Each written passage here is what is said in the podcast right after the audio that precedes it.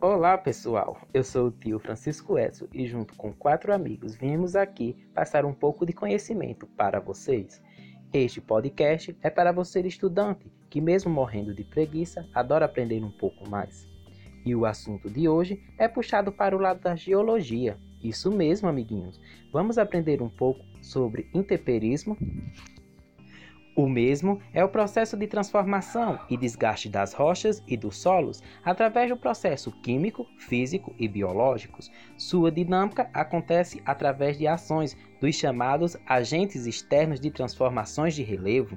Aí você me pergunta, tio Edson, quais seriam esses agentes? Aí eu te respondo: os agentes externos de transformação de relevo é a água, o vento, a temperatura e os seres vivos.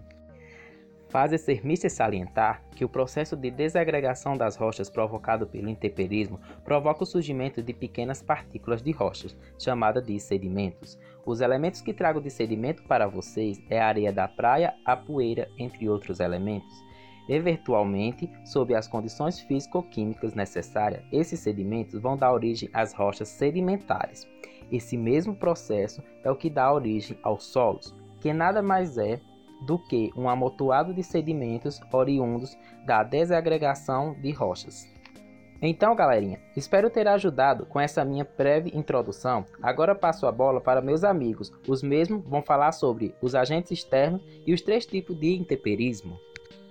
Os fatores externos do intemperismo ocorrem na superfície do planeta e têm uma forte influência do clima, pois o mesmo interfere na ação dos principais agentes de decomposição e desagregação das rochas, pois ele determina a quantidade de chuvas e temperatura que atingirá a rocha, alterando quimicamente seus minerais. O clima também determina a quantidade de ventos, o que altera fisicamente as rochas. Os seres vivos, embora em menor intensidade, também contribuem para as transformações ocasionadas pelo intemperismo.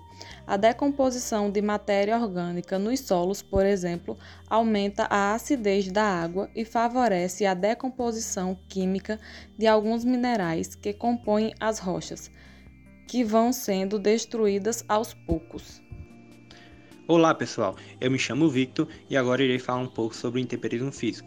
O intemperismo físico é as transformações de origem mecânica que geram a fragmentação das rochas e de seus grãos minerais, ou seja, quando uma estrutura rochosa ela é exposta a variações de temperatura, no caso o calor e o frio, com isso sofrendo a expansão e a retração nos seus constituintes minerais. Esse tipo de intemperismo está principalmente associado aos fatores de temperatura e de pressão.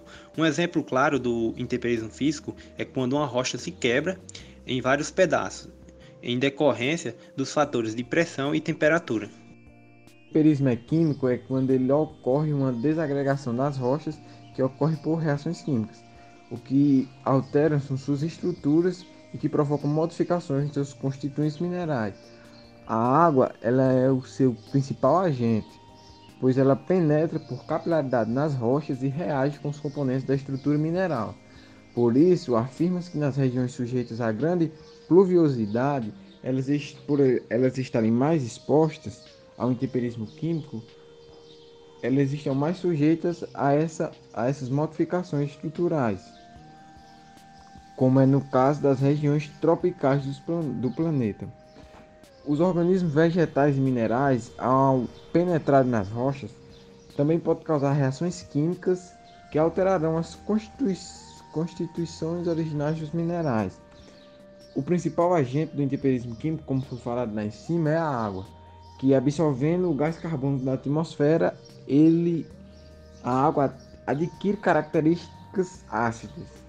Os, e os principais processos que ocorrem nesse tipo de intemperismo são a hidrólise, a hidratação, a oxidação, a redução e a carbonatação e a dissolução. Temperismo biológico é o processo no qual é responsável pelas transformações das rochas realizadas a partir da ação de seres vivos, como bactérias e animais as raízes das árvores, as ações de bactérias e a decomposição de organismos ou excrementos também fazem parte desse processo.